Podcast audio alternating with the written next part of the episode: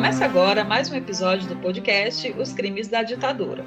Vamos relatar aqui as atrocidades cometidas pelo Estado brasileiro em nome do regime militar, que existiu oficialmente no Brasil no período de 1964 a 1985. Todos os fatos aqui expostos são de domínio público e registrados nos livros de história. Usamos como fonte de pesquisa documentos produzidos posteriormente pelo próprio governo brasileiro, como os três volumes do relatório final da Comissão Nacional da Verdade, que investigou os crimes da ditadura a partir de 2012. Também consultamos documentos do Arquivo Nacional, além de reportagens e matérias garimpadas no acervo dos veículos de imprensa da época, e o dossiê dos mortos e desaparecidos políticos produzidos pela Comissão de Familiares das Vítimas. Olá, eu sou Gisele Amaral. Estamos aqui em mais um episódio do nosso podcast, Os Crimes da Ditadura. Como é que foi a semana de vocês? Fala, galera. É Ed Edson falando. A semana, como sempre, muito pesada, cheia de acontecimentos. Oi, gente. Tudo bem? É, foi uma semana puxada. Vamos lá. Episódio 5. Quando a morte é a solução. No episódio anterior, descobrimos que a mentira e a manipulação de fatos e informações passaram a fazer parte do modo militar de governar o Brasil. Nos relatos de hoje, veremos que as consequências do golpe civil-militar de 64 foram tão duras para os que ainda acreditavam na democracia que a morte acabou sendo a única saída para muitos deles. Só que no sentido contrário, né? Só a morte poderia calar o protesto dos que não se permitiram ser paralisados diante do absurdo. Os relatos de hoje revelarão as circunstâncias das mortes de mais três vítimas da sistemática violação de direitos humanos praticada pelo Estado brasileiro durante a ditadura militar. O sindicalista Antogildo Pascoal Viana, o médico João Barcelos Martins e o militar Edu Barreto Leite. Os três morreram no Rio de Janeiro, que na época era chamado de Estado da Guanabara. Um dos movimentos sociais mais duramente perseguidos no raiado da ditadura militar no Brasil foi o movimento operário. Nos dias que se seguiram ao 31 de março, dia do golpe, líderes sindicais ou qualquer trabalhador apontado como sindicalista passaram a ser procurados e muitos foram presos pela polícia sem qualquer explicação, sob a única acusação de militarem em organizações de trabalhadores. Na verdade, uma das primeiras medidas da junta militar formada para governar o Brasil nos primeiros dias de ditadura foi justamente desmantelar a organização operária, desarticulando sindicatos, prendendo líderes das organizações mais significativas e dissolvendo o CGT, o Comando Geral dos Trabalhadores. A Jubes pode explicar melhor o que foi o CGT? Resumindo bastante, o Comando Geral dos Trabalhadores foi uma organização intersindical que buscava orientar, dirigir e coordenar o movimento sindical no Brasil, reunindo vários sindicatos, federações e confederações de trabalhadores. O comando foi criado em 1962, numa época em que o movimento operário usava muito de seu direito de greve para pressionar o governo a fazer reformas que beneficiassem o trabalhador. Tanto que nessa mesma época teve início a luta do presidente João Goulart pelas reformas de base, que eram clamadas pela massa, mas rechaçadas pelas elites. Claro, né? Como sempre, as elites aí acabando com a classe trabalhadora. Dá para conhecer melhor a proposta das reformas de base de João Goulart lá no nosso primeiro episódio. Se você ainda não escutou, corre lá para ouvir e entender melhor como tudo isso acabou no golpe de 64. E o CGT alcançou nível de articulação sindical tão amplo que, logo após a sua criação, eles conseguiram realizar uma greve geral no país que pressionou o Congresso a antecipar o plebiscito que confirmou Jango na presidência do país, já que naquela época o Brasil foi forçado a viver um regime parlamentarista por obra de um golpe frustrado que os militares tentaram dar logo após a renúncia do presidente Jânio Quadros em 1961. Um outro momento em que o CGT foi decisivo nos acontecimentos que entraram para a história foi no grande comício popular realizado na Central do Brasil no dia 13 de março, quando Jango defendeu calorosamente as reformas de base para uma plateia de cerca de 200 mil operários e passou a ser atacado sistematicamente pelas forças conservadoras da política brasileira, a ponto de organizarem um golpe de Estado menos de 20 dias depois do comício. E tá tudo lá no nosso primeiro episódio. Se você caiu de paraquedas aqui no quinto, volta lá para entender melhor do que, que a gente está falando. Com a dissolução do Comando Geral dos Trabalhadores, toda a cadeia de sindicatos que era ligada à entidade foi comprometida, com prisões em massa dos principais líderes do movimento. Além da desarticulação do movimento operário, os líderes sindicais sofreram mais um duro golpe. O ato institucional número 1, baixado pela junta militar, que caçou os direitos políticos de todos que foram considerados opositores ao regime ditatorial, o que incluía os integrantes do movimento sindical. De acordo com o jornalista e escritor Hélio Gaspari, no livro A Ditadura Envergonhada, sete em cada dez confederações de trabalhadores e sindicatos com mais de 5 mil associados tiveram suas diretorias depostas. E, estimando-se aí que cada organização na época tinha 20 dirigentes, seria correto afirmar que cerca de 10 mil sindicalistas foram expurgados de seus direitos políticos com o AI-1. E é nesse contexto problemático que se dá a morte de Antogildo Pascoal Viana, estivador, nascido no estado do Amazonas, que fez fama no movimento operário quando foi presidente do Sindicato dos Estivadores de Manaus. Em 63, Antogildo mudou-se para o Rio de Janeiro e passou a integrar a Federação Nacional dos Estivadores, entidade sindical integrante do CGT. Ele também era dirigente do Partidão, como era conhecido o Partido Comunista Brasileiro.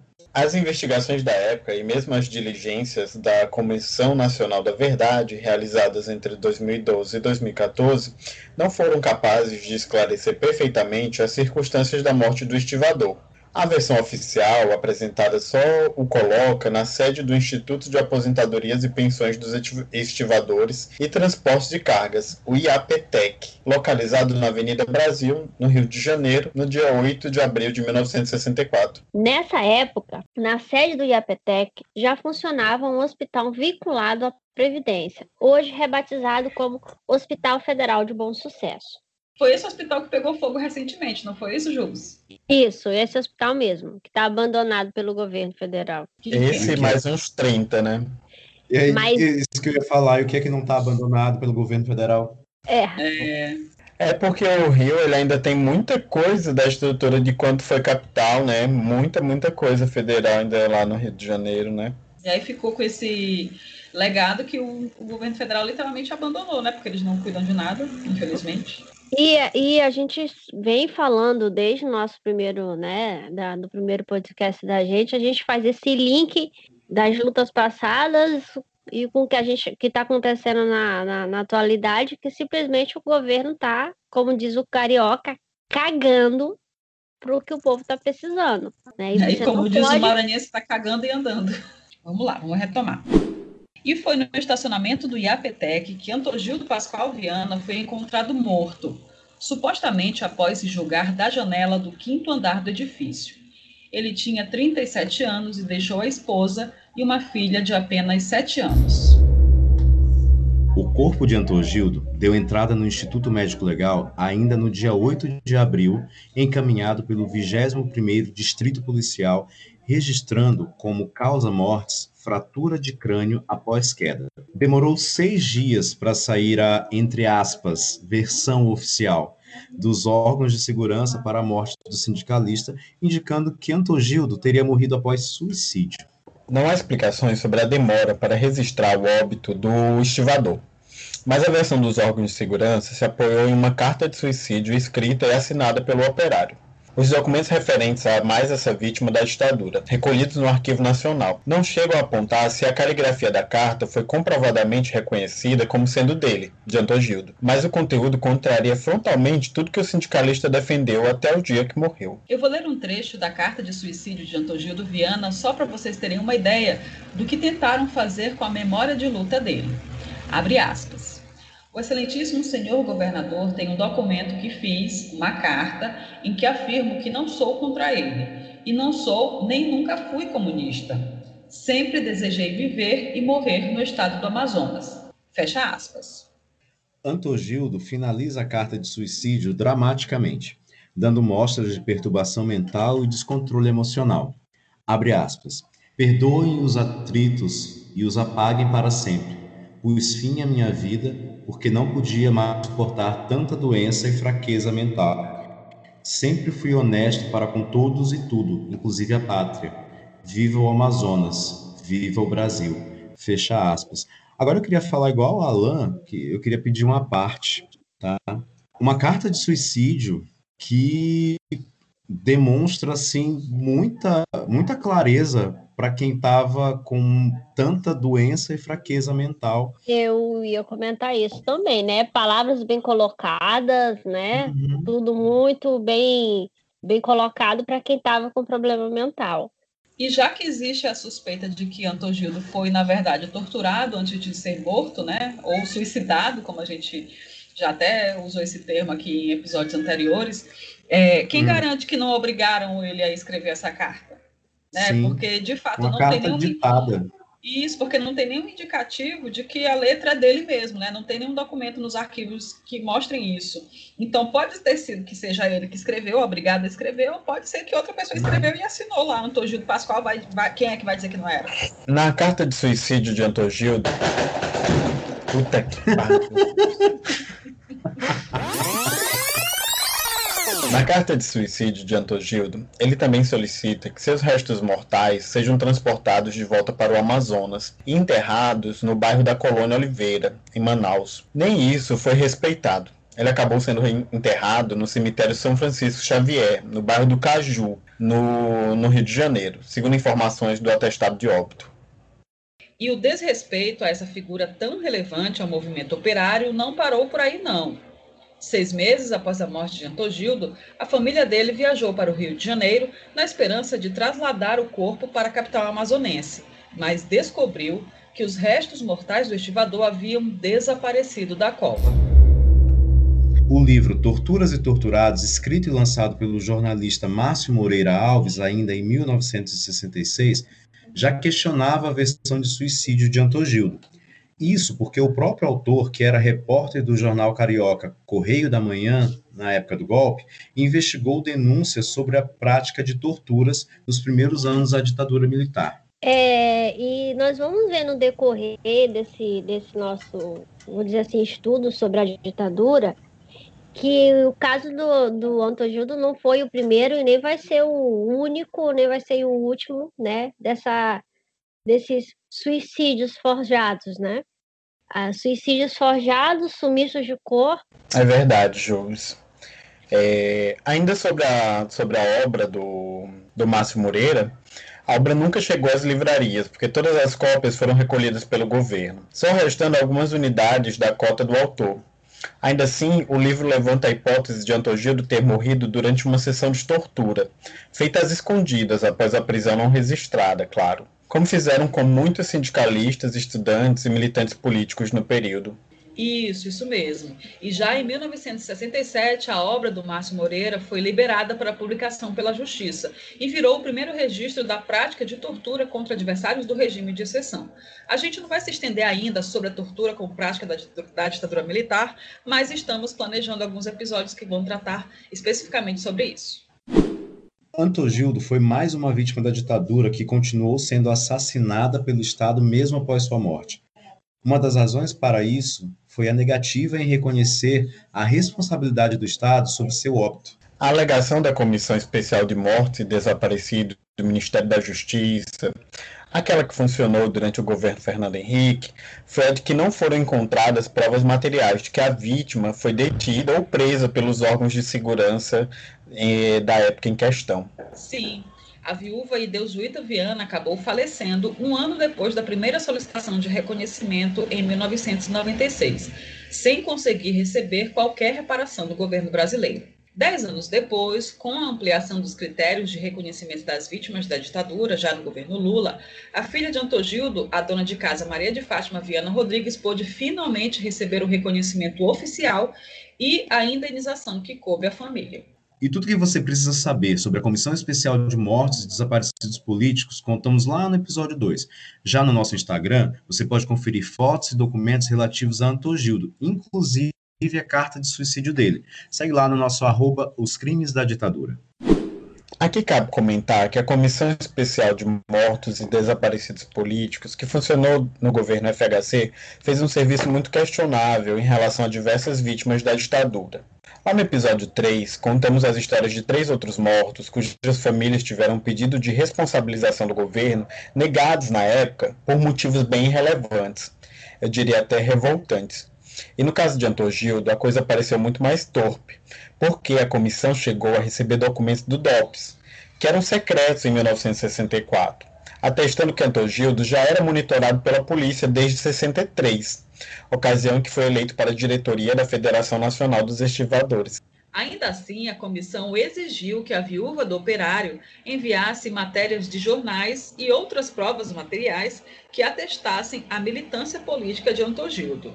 Já na reabertura do pedido, feito dez anos depois pela filha dele, a ABIN, Agência Brasileira de Inteligência, atestou que possuía registros de monitoramento oficial sobre o sindicalista desde 1962 quando o Sindicato dos Estivadores realizou uma greve que paralisou o porto de Manaus.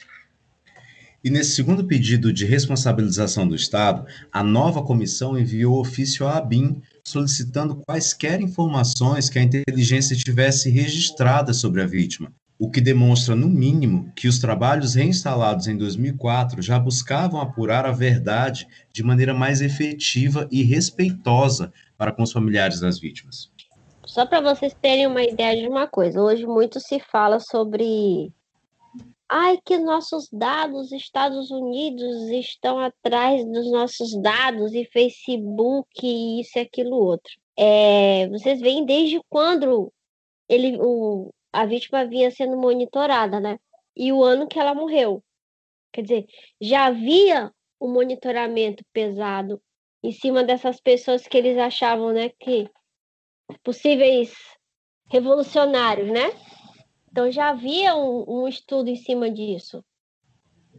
E a Sim. gente acha que essa questão do ah, estão investigando, estão vendo, é, é, desde, é só de hoje, né? Que a empresa vai lá é vai verdade. no Facebook.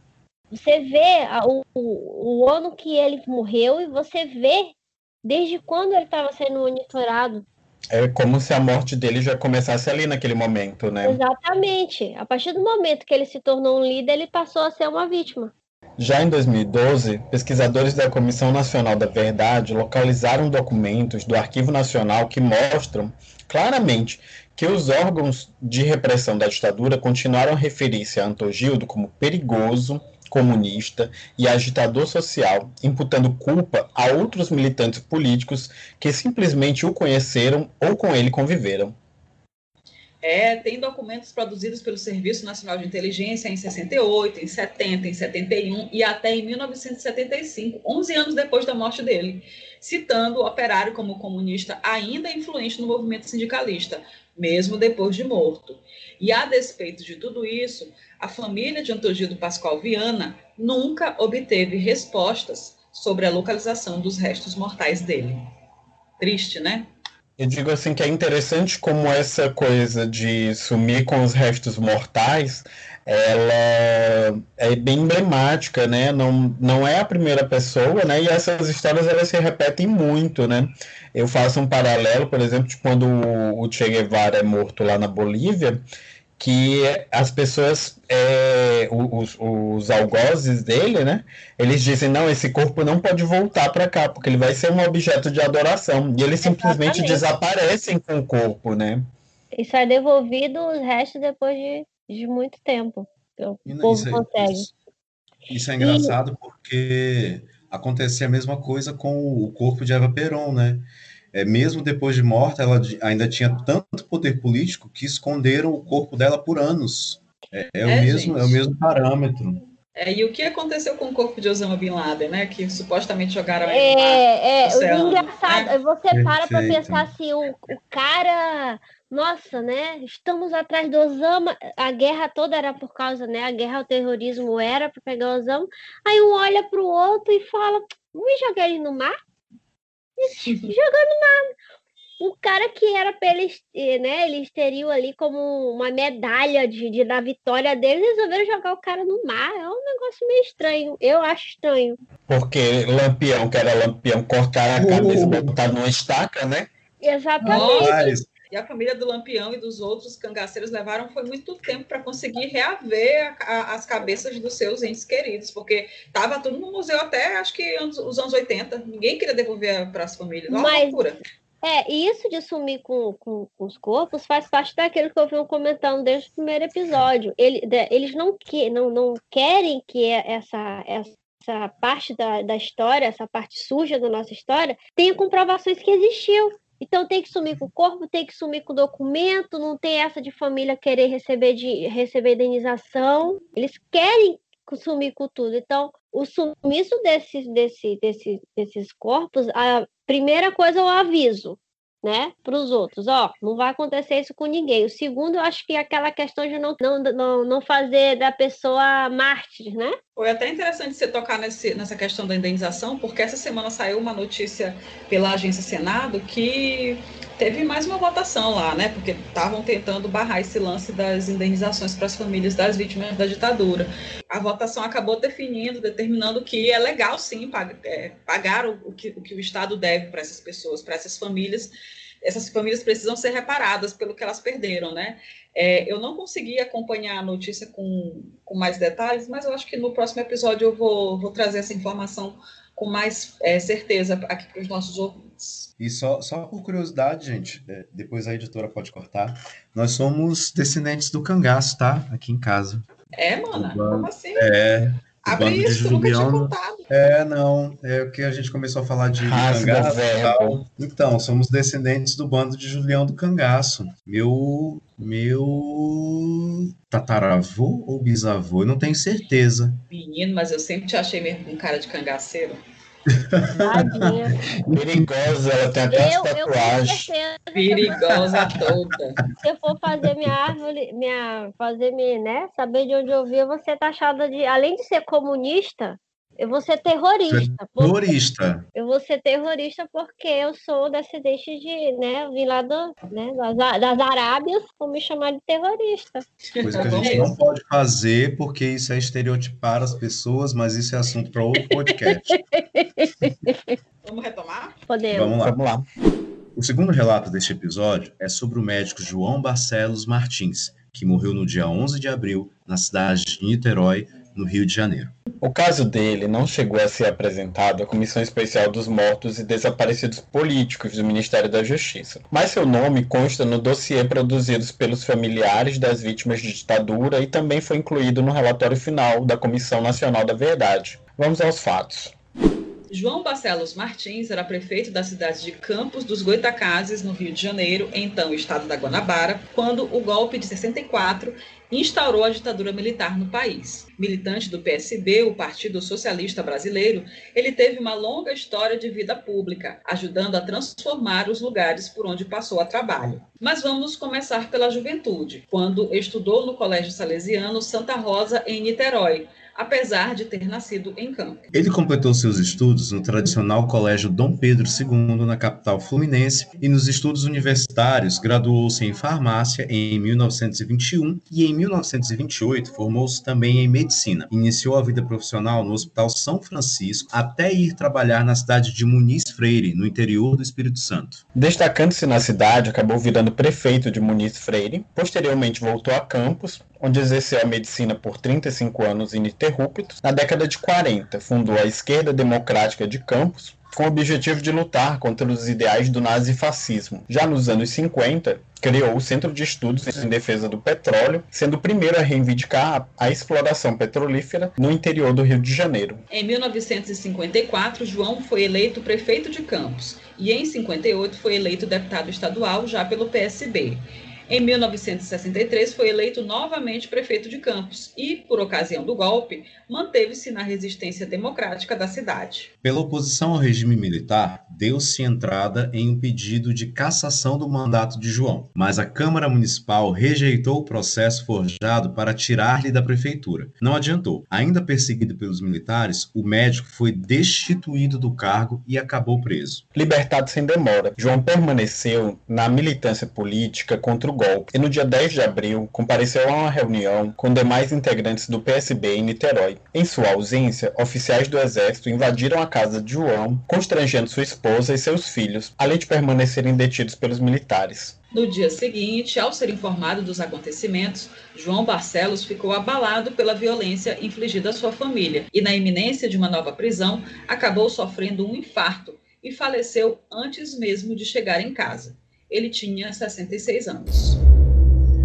O relatório final da CNV concluiu que João Barcelos Martins morreu em decorrência da ação indireta do Estado levada a cabo por agentes do governo. João Barcelos Martins foi homenageado pela cidade do Rio de Janeiro, onde virou nome de rua no bairro de Bangu, em Campos dos Goitatazes. Uma fundação municipal de apoio à administração da cidade também leva o seu nome. Só uma parêntese. Corrige, é, me corrija se eu estiver errada. Eu acho que esse é o primeiro, né, a primeira vítima que a gente tem aqui que realmente estava era político, vamos dizer assim, né? Sim. Que realmente era político. As outras vocês viram que eram, eram estudante, um farmacêutico, era um, um operário. É, ele é... era um político de carreira, né? Com é, cargos, é, exatamente. Essa é a primeira vítima que a gente tem aqui que tem um, um, realmente um cargo que ele realmente era um político, ele venceu na política, né? Foi impedido de, de, de, de exercer o, o seu papel. Era esse parêntese que eu queria fazer. É, a gente chegou a falar do, do Miguel Arraes, né? Porque ele é preso, né? Ele é exilado, mas ele não tem uma morte concretizada pelo Estado, né?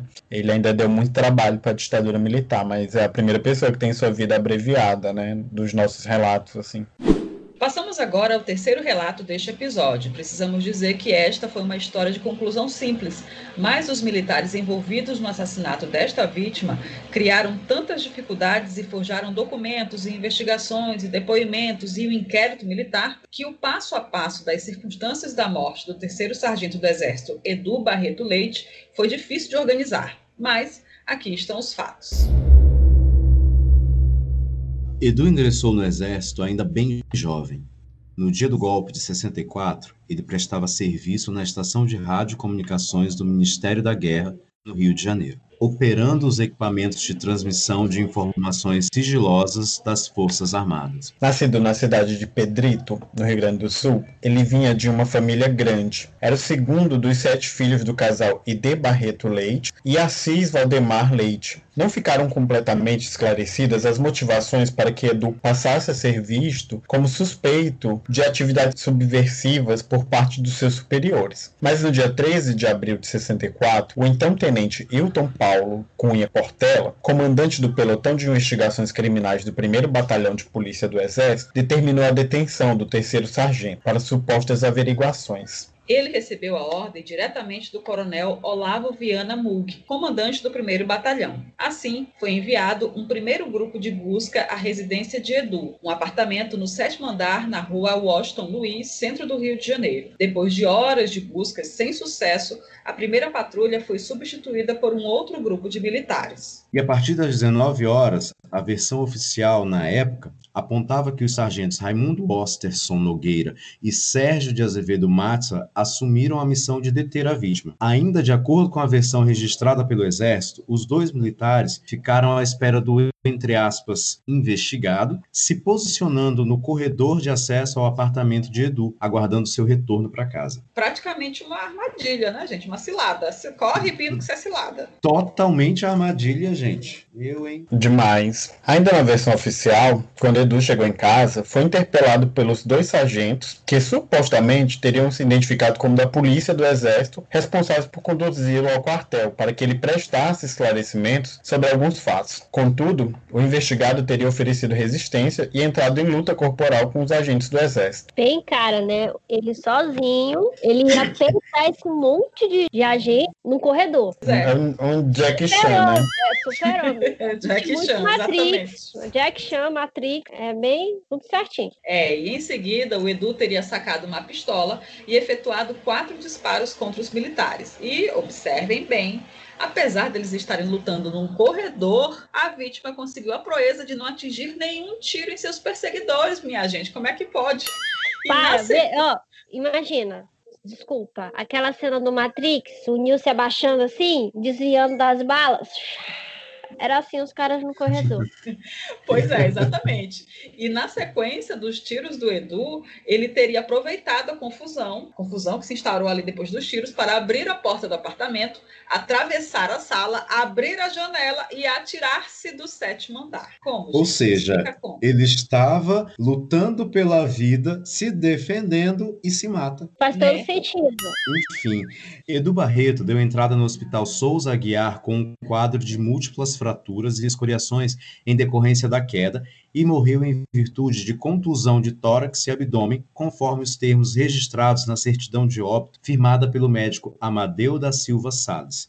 Ele tinha 23 anos. Mas a narrativa produzida pelas Forças Armadas não se sustenta diante da pesquisa documental realizada a partir dos arquivos da repressão. O primeiro indício de que a versão é muito questionável foi produzido pelo próprio Conselho Nacional de Segurança. Eu vou interromper o relato rapidão, só para Jubes explicar o que foi esse conselho. O Conselho de Segurança Nacional ele foi um órgão criado pelo artigo 162 da Constituição de 1937, com a função de estudar todas as questões relativas à segurança nacional. Ele mudou de nome e teve suas funções alteradas ou ampliadas por diversas vezes. E, após o golpe de 64, o Conselho criou um órgão centralizador das atividades de informação e inteligência, o Sistema Nacional de Informações, que ficou amplamente conhecido como SNI. Essa mudança aconteceu após o episódio da morte do sargento Edu Barreto Leite,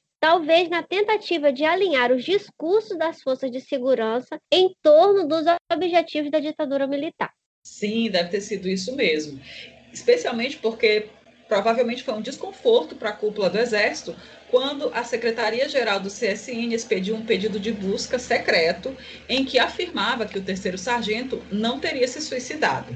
O pedido solicitava que fossem informados a a veracidade da versão oficial, b a situação das investigações, tanto militares quanto policiais, e C. Outros dados julgados úteis. O documento foi emitido no dia 27 de abril de 64. Para mim, é um óbvio assassinato. Porém, um documento do arquivo do DOPS do Estado da Guanabara, expedido no dia 21 de maio, respondeu aos questionamentos do CSN, reafirmando a tese de que a vítima teria se atirado pela janela de seu apartamento. Um novo documento foi expedido à Secretaria do CSN, já em 3 de junho, também sustentando a versão oficial e informando que Edu Barreto era acusado de ter repassado informações sigilosas das Forças Armadas a supostos grupos clandestinos, já que ele tinha acesso aos equipamentos e às tais informações no exercício de sua função.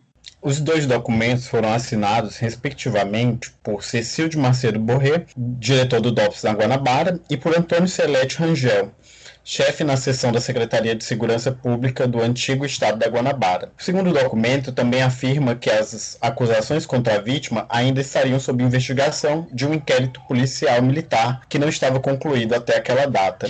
E antes de contarmos o veredito do inquérito policial militar que apurou, entre aspas, né, as circunstâncias da morte de Edu Barreto, nós vamos apresentar a versão apurada pela família da vítima a partir do momento que foi informada dos acontecimentos.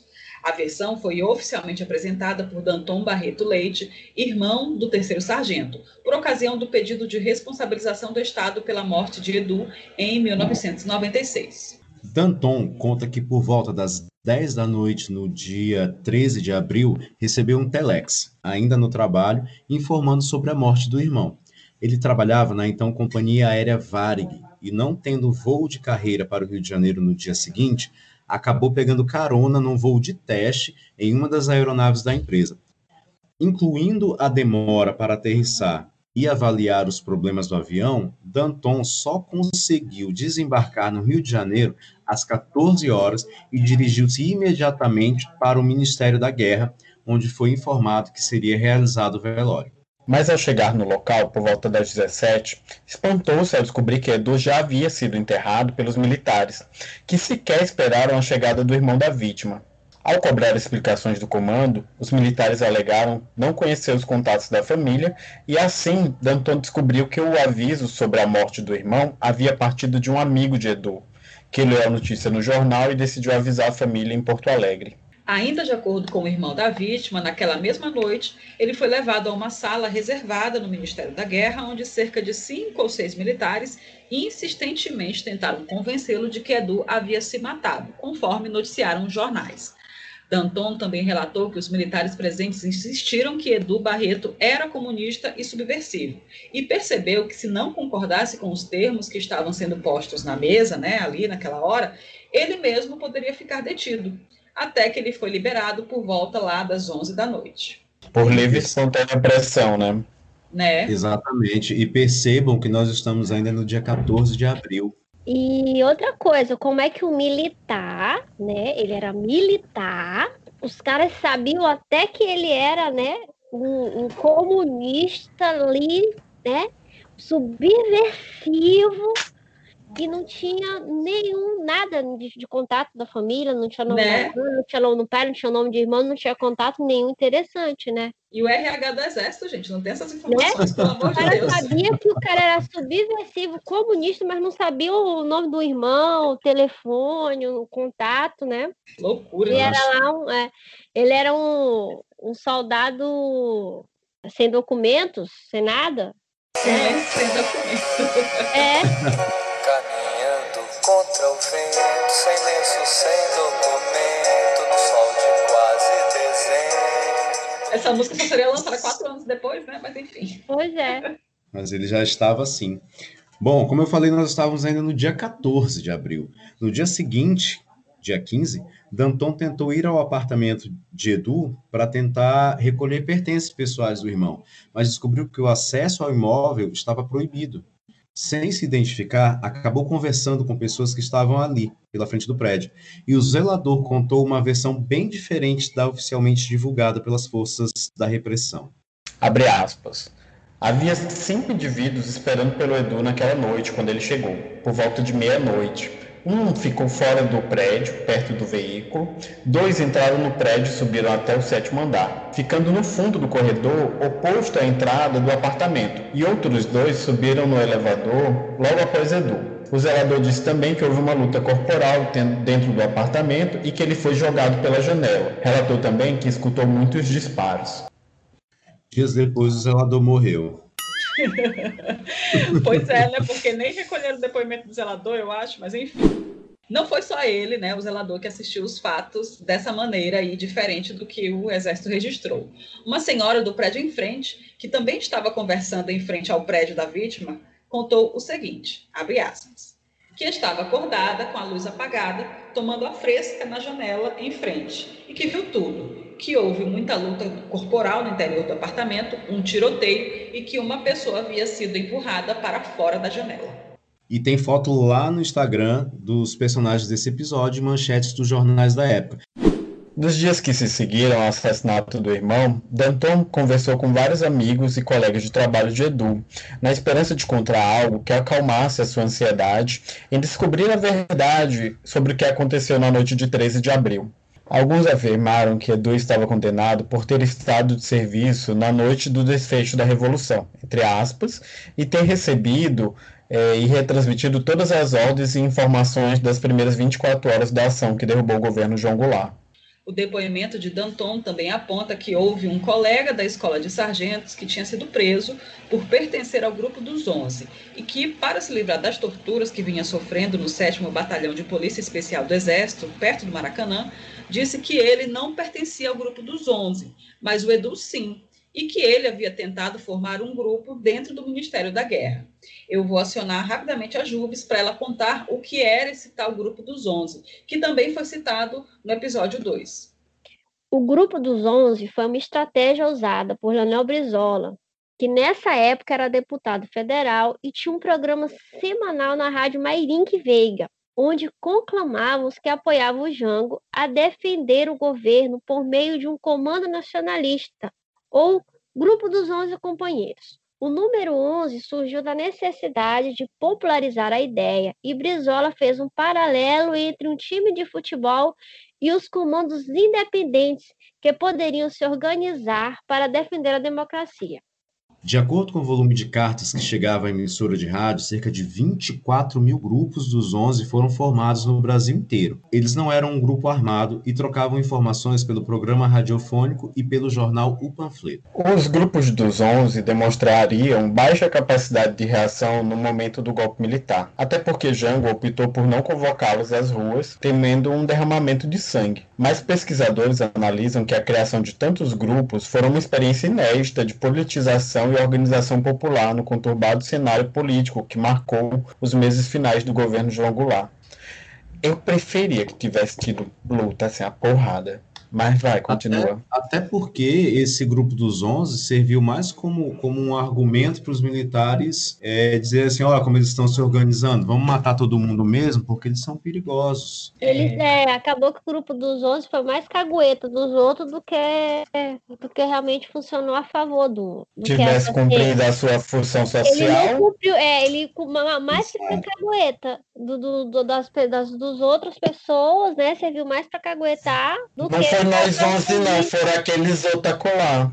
Exatamente, exatamente. Gente, mas eu, eu li durante a pesquisa que esses grupos dos 11, assim, 24 mil grupos, talvez até tenha sido mais, mas que muitos, eles, assim, não, não eram armados, eles não, não tinham a mínima é, é, noção do, de, do que seria uma luta armada. Eles teve, teve grupo que se formou literalmente para jogar futebol né, no é, campinho do bairro, entendeu? É igual então, então não era uma ameaça concreta, mas, mas, o, o governo, mas o exército aproveitou e disse: vamos pegar esse pessoal aí que é defensor do jogo, porque a gente não quer que eles existam, a gente não mas quer que eles existam. Retomando o relato. Danton afirmou em depoimento que o Exército nomeou um grupo de militares para acompanhá-lo ao apartamento de Edu alguns dias depois do ocorrido. Ele foi acompanhado da noiva do irmão e mais um motorista, um sargento e dois cabos do Exército.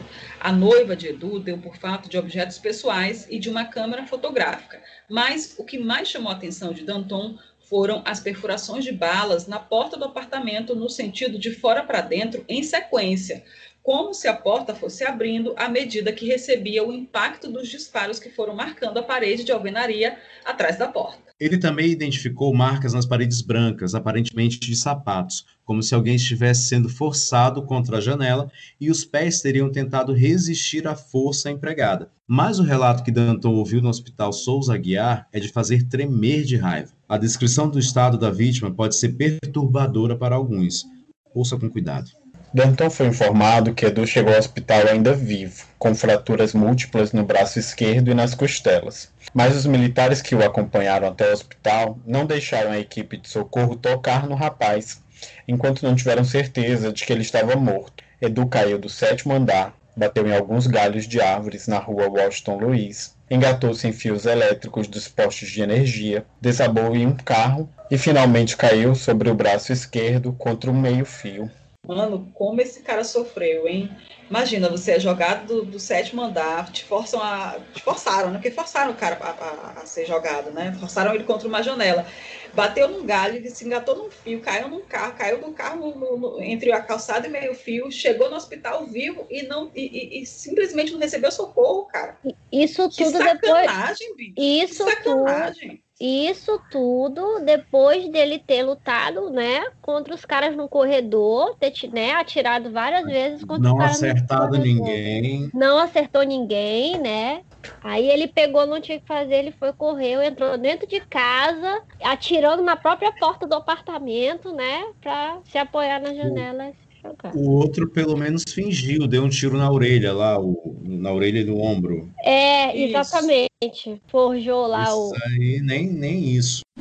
Pois é, gente. E o curioso é que todo esse depo depoimento do Danton Barreto foi desconsiderado pela Comissão Especial de Mortes e Desaparecidos do Ministério da Justiça já em 1998, quando ocorreu a votação entre os conselheiros para determinar se o Estado poderia ser responsabilizado ou não pela morte do militar. E eles decidiram que não seria.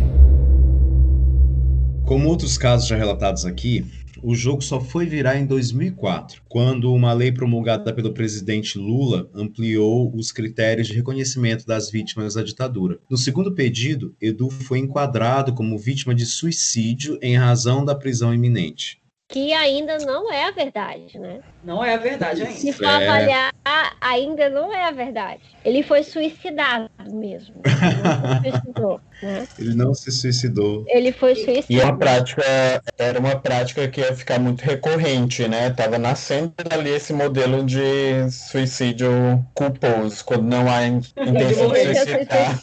Quando não há intenção de morrer. Exatamente. Gente, o pior é que o, o Hélio Gaspari, a gente até já citou ele aqui, né, com a, com a ditadura envergonhada, né, que fala dos primeiros anos da ditadura. Ele, ele até chega a compilar esses dados, né, que só em 1964, que foi o ano do, do golpe, nove militantes de, de partidos, de partidos não, porque não tinha mais partido, né, militantes que eram opositores ao regime, nove se suicidaram. Nove se suicidaram. Como é que, de repente, todo militante resolveu que ia se matar? Pelo amor de Deus, não, não dá pra, pra gente engolir. Só os que Isso acham que a ditadura não existiu, que a ditadura não rolou, que é. a ditadura só, só atacou bandido. Aí, o a militar ditadura, aí, né? Se a ditadura não existiu, por que, por que que militaram? Exatamente. E as pessoas que eram contra a ditadura eram contra o quê, então? Porque a, a ditadura não existiu. Eles se, se suicidaram, até gaguejo. Eles se suicidaram por quê? E aí já cai naquela a ditadura só matou vagabundo.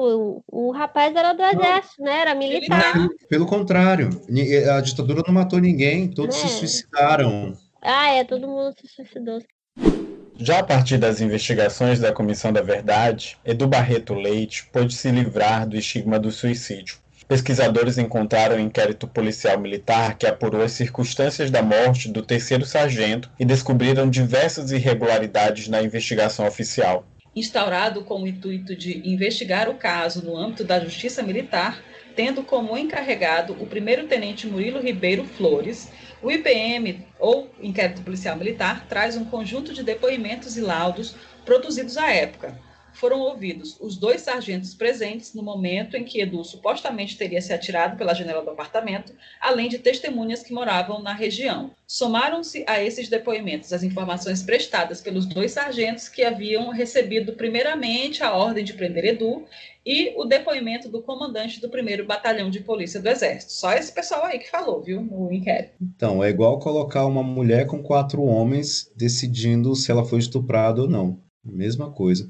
Porém, no entanto, todavia, contudo, faltaram os depoimentos das testemunhas ouvidas por Danton, como o próprio zelador do prédio, a vizinha do prédio em frente, as testemunhas do Hospital Souza Aguiar, dos militares que acompanharam Danton ao apartamento após o crime e dos colegas de batalhão da vítima. Eles também juntaram aos inquéritos os laudos de lesão corporal nos sargentos Nogueira e Matza, que estavam na cena do crime, os laudos da perícia nas armas dos dois militares e na arma que supostamente Edu teria usado contra eles. Contudo, a perícia do local do confronto não foi sequer realizada, deixando provas materiais relevantes fora do processo, porque não podia ser visto o que realmente aconteceu. Se fosse feita uma investigação ali dentro, seriam, seriam encontradas diversas provas de que a versão era completamente falsa. O inquérito todo foi forjado, na verdade, né? Exato. Serviu, serviu para corroborar a versão dos militares. É, com a conclusão do inquérito, o Procurador-Geral da Justiça Militar concluiu, veja só, que a culpa pelos fatos ocorridos foi da vítima. Nas palavras dele, abre aspas, no caso em apreço, quem poderia ser responsabilizado pelo ato delituoso morreu, atirando-se de uma janela sem interferência de qualquer pessoa. Dois militares que pretendiam desarmar e prender aquele que se tornou suicida foram, pelo mesmo, agredidos a bala, sem que hajam revidado a agressão. São, pois, ofendidos e não ofensores. Fecha aspas. A vítima como culpada novamente. Revolta, né? Exatamente. E aquilo se repetindo, né, bicho? Porque lá em 64, o procurador, porque esse cara é um procurador, né? O procurador é a, é Uhum. figura que, que representa o, o promotor de justiça, né? Se a gente for fazer um, um paralelo com o caso da Mari Ferrer, né? O procurador da, da Justiça Militar disse que a culpa era da vítima. E pronto, acabou. Ele- Que loucura, gente. Que E não tá mais nem aqui para se defender, né? Ele disse, e morreu, o que, que vocês querem? E se a gente for levar, levar em consideração, vamos, vamos dizer que os, os militares estivessem armados de 38. 38 tem 8 balas, não é isso? Uhum. Né? Eu nunca nem vi um. Eu acho que o 38 tem oito. Acho que são. são tem de 6 e tem. Né? Tem de 6, acho que tem de 6 e tem de 8 balas.